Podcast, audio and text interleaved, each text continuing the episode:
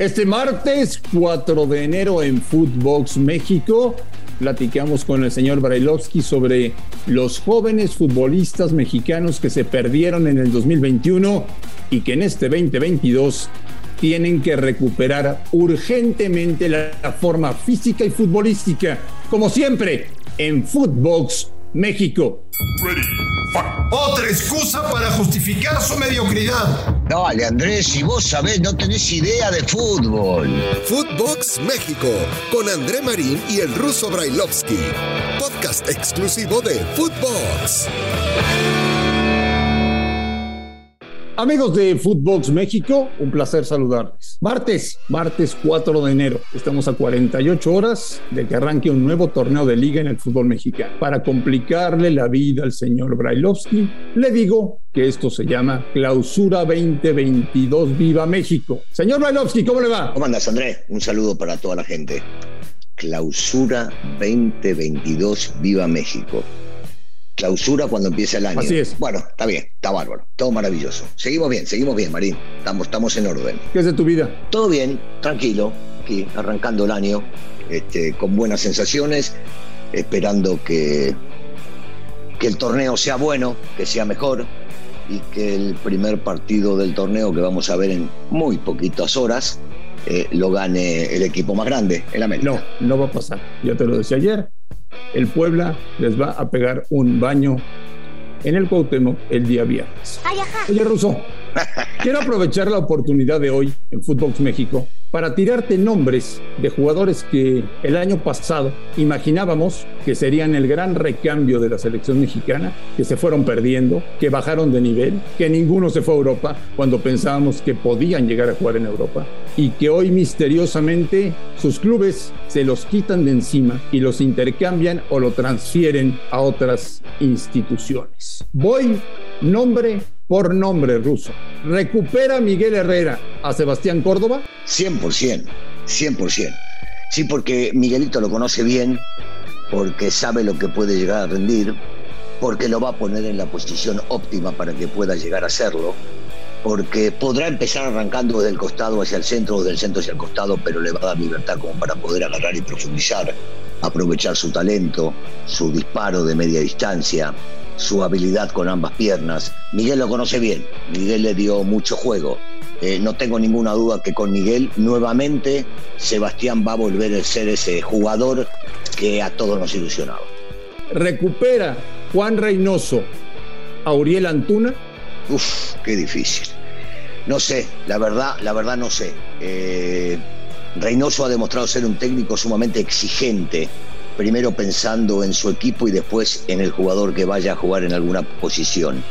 Si Antuna quiere, si Antuna tiene ganas de meterse en el fútbol y olvidarse de cosas extradeportivas eh, y le hace caso a Reynoso, eh, posiblemente lo haga.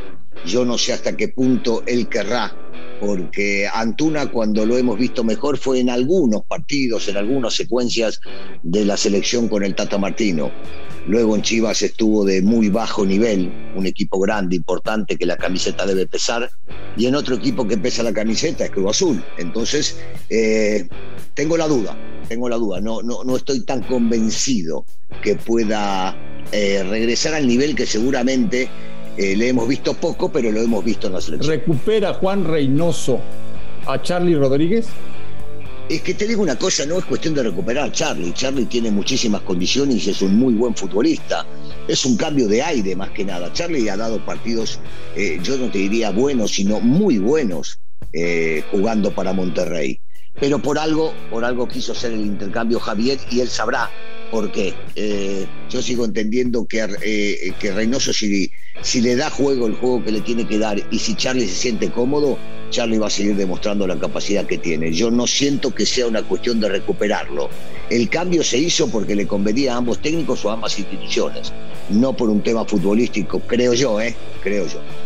Recupera Leaño al Piojo Alvarado? Es que otra vez, el Piojo también cuando le tocó jugar dio partidos muy buenos. Todavía recuerdo porque cuando salieron campeones, partidos que le tocaba jugar o entrar de suplente, eh, tiene mucha calidad, puede jugar en varias posiciones de la mitad de la cancha para adelante. Eh, ojalá, ojalá recupere, recupere su nivel porque sí puede ser una gran aportación para, para este equipo que lo vemos de capa caída hace muchos años. La joya de la corona. ¿Recupera Javier Aguirre a Rodolfo Pizarro? Bueno, este, e, es que Pizarro cuando estuvo, cuando estuvo en México fue un gran jugador, un tipo que estaba comprometido. Si bien es cierto, este, e, el chico ha, ha publicado cosas, ha hablado de cierta manera, es un chico que está convencido de lo que dice y lo que hace, pero futbolísticamente nadie puede de ninguna manera eh, negar las cualidades futbolísticas que tiene. ¿Le va a hacer muy bien a Monterrey? Sí. ¿Le va a hacer muy bien a Javier y a Pizarro? No tengo ninguna duda. Si Pizarro entiende lo que le marque su técnico, que es el mejor de todos, eh, Pizarro va a volver a ser un tipo con mucha presencia en el fútbol mexicano y hasta regresar a jugar en la selección de la manera que lo hemos visto. Te voy a dar dos casos preocupantes que yo no sé si los recuperemos o ya de plano son temas perdidos. Marco Fabián y Giovanni Dos Santos. Bueno, eh, Gio tiene una gran oportunidad. Alguna vez su, hermano eh, dijo que era un jugadorazo, que era más futbolista que él yo creo que es un todoterreno si él se lo propone, si se pone bien físicamente. Es un chico que juega bien al fútbol, que transpira mucho la camiseta, que cuando hay que jugar del medio para adelante tiene muchísimo criterio, que tiene buen panorama, que sabe distribuir la pelota, que tiene buen disparo de media y larga distancia. Eh, yo, yo espero que sí, que Jonah, que pueda llegar este, a, a marcar lo que alguna vez soñamos que podía llegar a ser. Rosso, ¿Por qué joyas que surgen en el fútbol mexicano, a cuentagotas, sus clubes se los quitan de encima? ¿Por qué, ¿por qué Monterrey se quita de encima a Charlie? ¿Por qué Cruz Azul se quita de encima a Alvarado? ¿Por qué América se quita de encima Córdoba? Qué, difícil pregunta, o mejor dicho, eh, la respuesta se hace complicada. Eh, a bote pronto te digo que no lo entiendo. No lo entiendo porque son futbolistas que han surgido ahí y que parecía que iban a ser eh, para largos años eh, titulares y figuras en sus equipos. ¿Cuáles son los motivos? me imagino que deben ser este, diversos motivos y no, no igualitarios en cada uno de los clubes por lo que hizo. Pero, pero eh, en realidad no puedo, no puedo llegar a entender cómo a veces esos mismos clubes dejan futbolistas extranjeros eh, y reitero ese tema porque yo lo soy, eh, que, que jueguen un torneo y otro torneo y otro torneo y más, y le siguen dando el juego que vos decís, ¿y por qué a ellos sí y a los de acá no?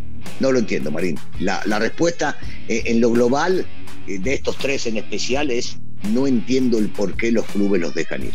¿Puede recuperarle año a Fernando Beltrán? Es que, es que Beltrán es otro que había pintado para ser un un, crack en la institución y por algo, por algo los técnicos anteriores eh, o el técnico anterior, en este caso Bucetich, otro grande del fútbol, no le dio el juego, posiblemente por baja del mismo, posiblemente porque estaba distraído y metido en otras cosas, posiblemente porque él creía que los que ponían en su lugar, caso Torres o Molina, andaban mejor o por un tema de necesidad. Eh, si, Beltrán se lo propone y si Leaño se engancha con él, eh, tiene que ser titular, tiene que ser titular indiscutido en la mitad de la cancha de Chivas y seguir demostrando la capacidad que tiene. Estamos hablando entonces por todos los nombres rusos que te he tirado de un año de recuperación para estos chicos? Ojalá, ojalá porque son jóvenes, como bien decís, son chicos eh, y, tenían un, por lo menos han demostrado, un futuro por delante que solamente ellos pueden llegar a enderezar que los clubes hayan hecho algún tipo de negocios, que hayan transferido para aquí o para allá, que los hayan dado a préstamo, que no los hayan puesto, pero que ahora tengan una nueva oportunidad y un nuevo horizonte, les puede llegar a permitir que, se recuperen. Pero, pero va más allá del equipo donde estén y del técnico que los dirija. ¿eh? Yo creo que tiene que ver primero con un compromiso de ellos mismos, con ellos mismos, para luego demostrarle a los demás o demostrarnos a los demás que los que hablamos de ellos eh, no, era, no era una farsa, no era una mentira, sino que era porque les veíamos algo distinto. Están viviendo un problema de baja de juego, de rendimiento, de continuidad, por idiosincrasia, por mentalidad, porque están muy cómodos en el fútbol mexicano porque no valoran tanto su profesión. ¿Por qué? Yo empezaría por lo anteúltimo, por el tema de la comodidad en el fútbol mexicano que a veces les permite a los futbolistas relajarse, bajar de juego, dedicarse a otras cosas, pensar en otras cosas y después en lo futbolístico. Iría más que nada con eso, con eso y por eso sigo reiterando que si ellos recuperan mentalmente lo que saben, lo que quieren y lo que pueden llegar a proyectar, ellos mismos se pueden recuperar. Podés tener un gran técnico, un técnico de primera, una institución de primer nivel, pero si vos no querés, si vos no estás comprometido, si vos no te metés en la cuestión futbolística, física y mental como para llegar a lograrlo, es imposible que alguien te ayude si vos no lo dejas. Ahora, ojo, Ruso, tampoco es responsabilidad de directores técnicos el volver a poner a punto a futbolistas de grandísimas condiciones. Si, si, Rodolfo no quiere, es culpa de Rodolfo. Si Córdoba no quiere, es culpa de Córdoba. Si Antuna no quiere, es culpa de Antuna. O sea, no le carguemos la mano a Reynoso, a Aguirre, a Miguel. Tampoco es culpa de ellos, ¿eh? No, pero es que, es que la baja comienza por ellos mismos, por el futbolista, en lo individual. Es primero querer, primero estar comprometido, primero saber lo que están buscando. Y hoy por hoy acabas de mencionar a tres jóvenes, porque son jóvenes, de repente Pizarro porque ya se ha ido al exterior y, regresa, que si ellos se dan cuenta de que en poquito tiempo más se juega el próximo mundial y que tienen la capacidad, la aspiración, la aspiración de llegar, ellos mismos tienen que mentalizarse. Claro que el técnico, el técnico te ayuda, pero te ayuda si vos estás de acuerdo, si vos querés, si vos te pones al 100. Si no, es imposible. Por eso yo dije, primero los futbolistas y después hablaremos de dónde los ponen los técnicos. Pero ellos primero tienen que recuperarse, ellos y saber qué es lo que quieren y lo que buscan. ¿Quieres ver muchos jóvenes en el torneo mexicano a partir de esta semana, a partir del jueves? Siempre, siempre quiero ver jóvenes porque yo sigo sosteniendo que en el fútbol mexicano hay mucho talento, pero ellos mismos son los primeros que tienen que demostrar que quieren. Y si ellos quieren, estoy convencido ¿eh? que vamos a poder llegar a ver muchos jóvenes. ¿Y los jóvenes del América? Bueno, habrá que ver primero cómo arman, se ve que en este caso... Habrá que ver qué Habrá que ver cómo arman el equipo, porque por lo que estoy viendo. Habrá que ver que le están fortaleciendo el equipo. Corrieron Alfredo Tena y se ah, secaron. está bien, pero talento debe haber, y sigo insistiendo. Hay que ver cómo lo, trabajan. No, sí hay. sí hay. No, hoy, hoy, hoy los chicos ya no quieren jugar en el América. No, hay que ver cómo los trabajan. Es una, es una institución que les da asco. No, no, no. No hay una persona, ni a vos, Marín, que te deja llevar comida tu casa que le tenés asco. Al contrario sos un agradecido con el América Vos y todos esos que hablan mal del club. Son todos ustedes agradecidos. Comen del América. Una camiseta, una camiseta que ya no intimida, una camiseta que ya no mete miedo. Eh, cambiaron el odiame más por el apéname más. Así está el América, así está el América, así está el América. El más grande de todos, el más grande de todos. Señor Brailovsky, le deseo que tenga un maravilloso martes 4 de enero.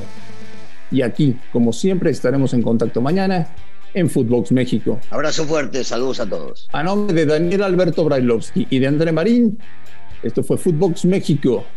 Gracias por escucharnos en todo el mundo. Un fuerte abrazo y platicamos el día de mañana. Footbox México, un podcast con André Marín y el ruso Brailovsky, exclusivo de Footbox.